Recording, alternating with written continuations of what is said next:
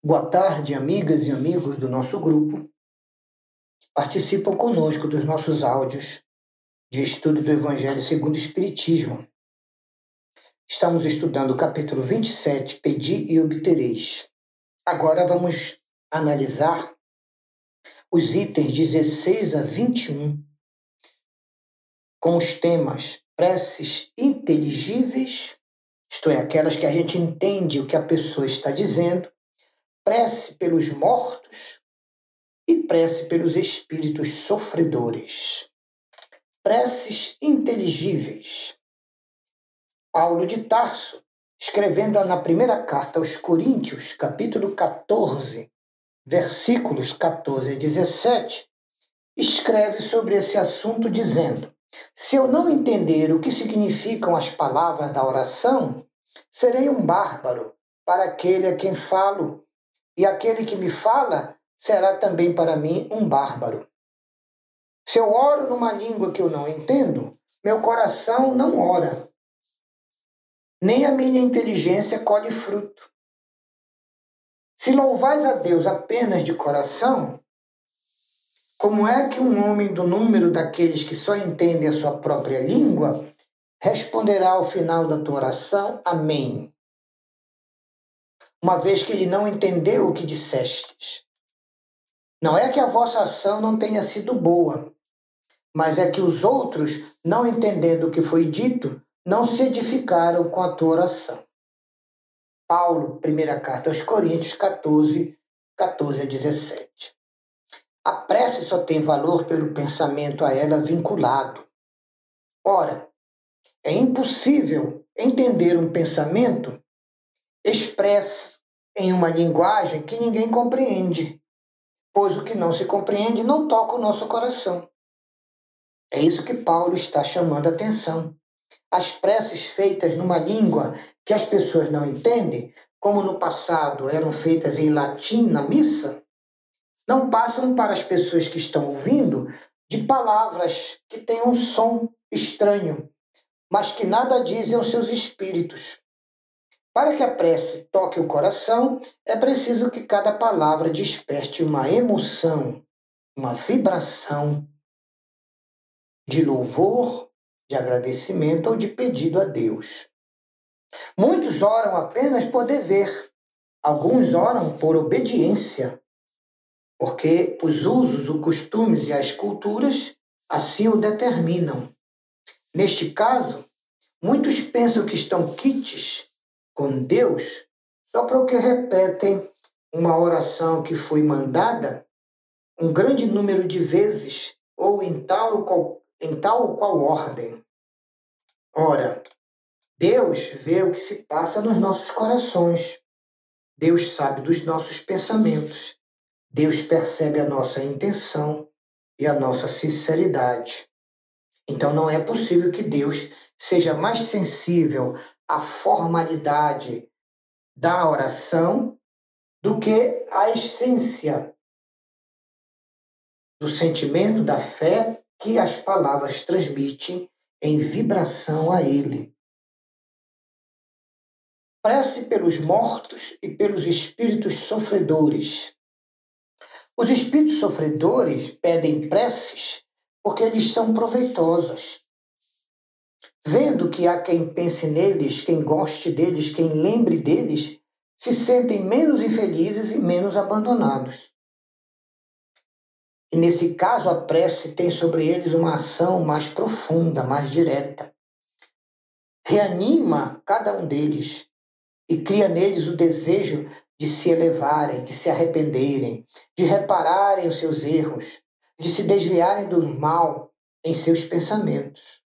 É nesse sentido que a prece pode aliviar e até abreviar os seus sofrimentos. Há pessoas que não admitem a prece pelos desencarnados, pois acreditam que a alma só tem duas alternativas: ou vai ser salva por Deus ou Jesus e vai para os céus, ou vai ser condenada às penas eternas, ficando no inferno para sempre, sendo por isso inútil a prece em ambos os casos. É uma hipótese infeliz, indiferente e descrente, egoísta. Não seria anticristão recusar a prece pelas almas de irmãos que sofrem e que são infelizes? Só porque eles não estão mais aqui perto de nós, já morreram? Ora, as preces são dirigidas a Deus.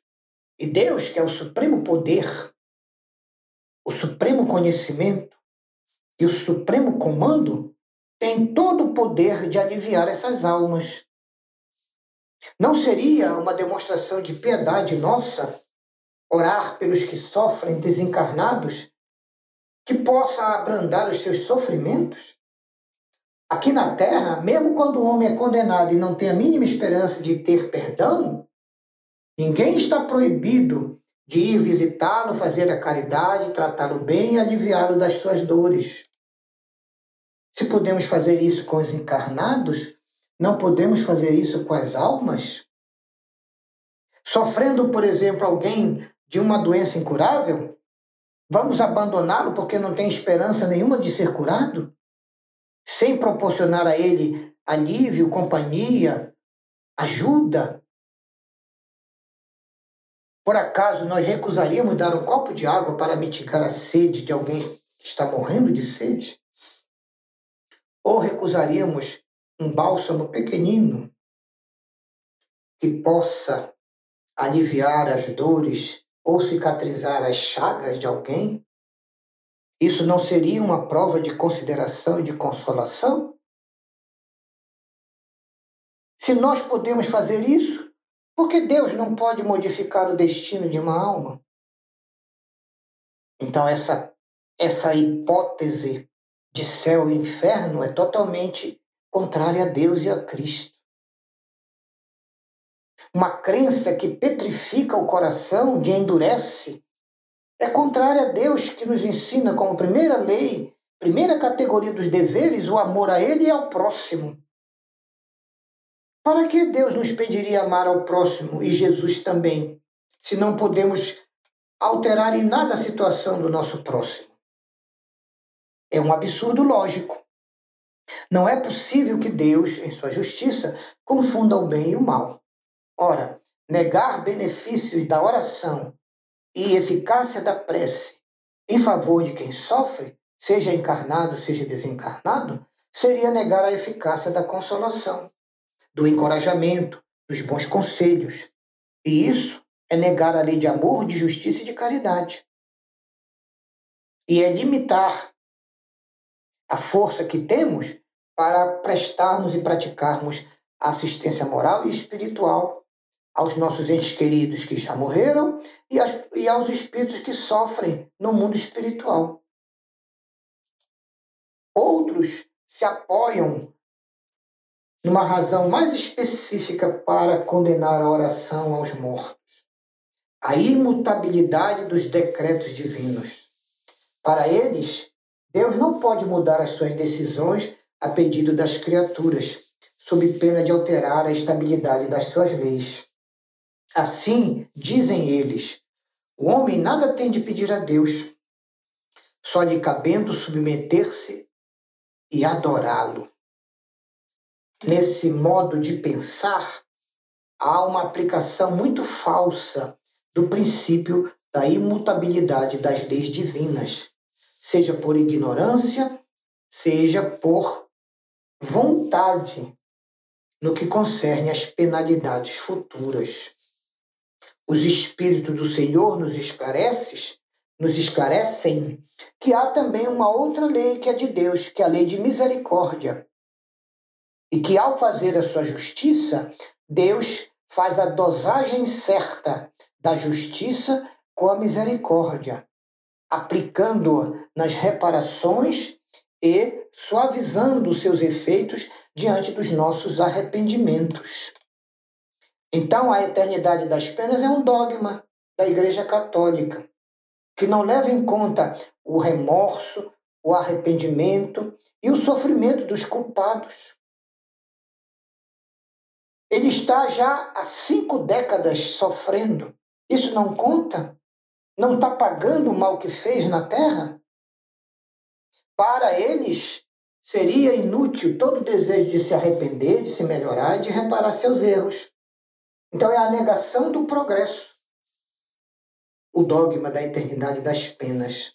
Todos nós estaríamos condenados a permanecermos no mal, merecendo então todos o castigo eterno.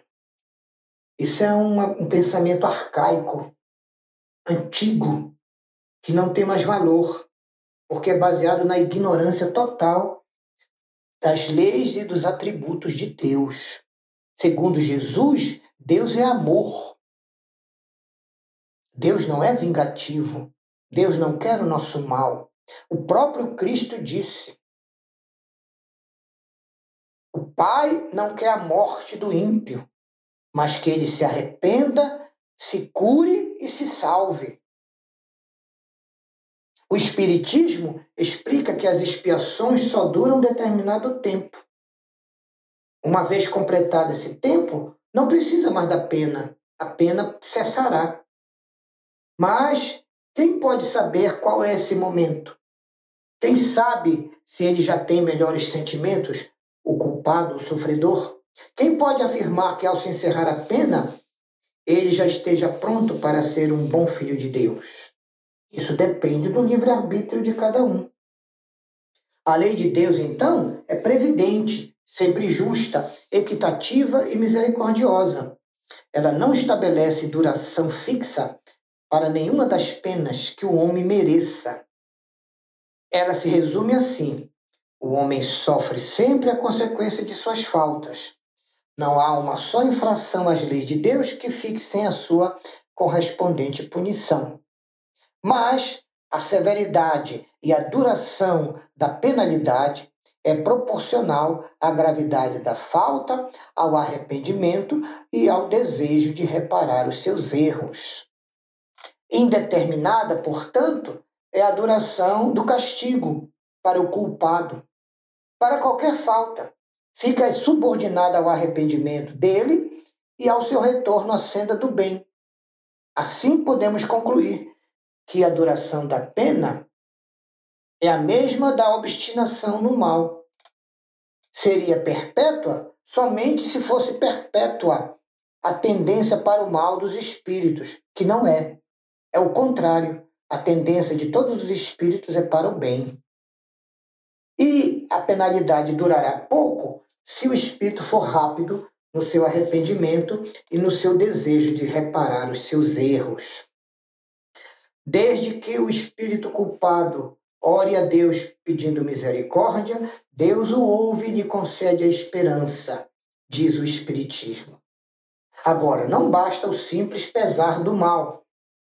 É necessária além do arrependimento, a vontade de repará-lo e a reparação, para que o culpado se veja submetido a novas provas em que pode, sempre por sua livre vontade, praticar o bem reparando o mal que haja feito anteriormente.